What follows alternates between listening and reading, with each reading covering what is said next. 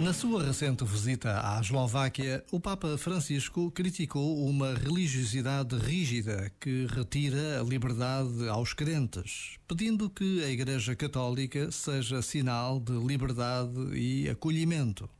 E num encontro com bispos, sacerdotes, religiosas e religiosos, seminaristas e catequistas, na Catedral de São Martinho, em Bratislava, disse que o anúncio do Evangelho seja libertador, nunca opressivo. Por vezes, basta a pausa de um minuto para fixarmos uma palavra: acolhimento.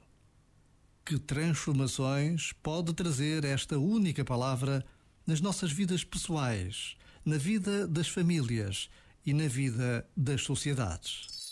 Este momento está disponível em podcast no site e na app.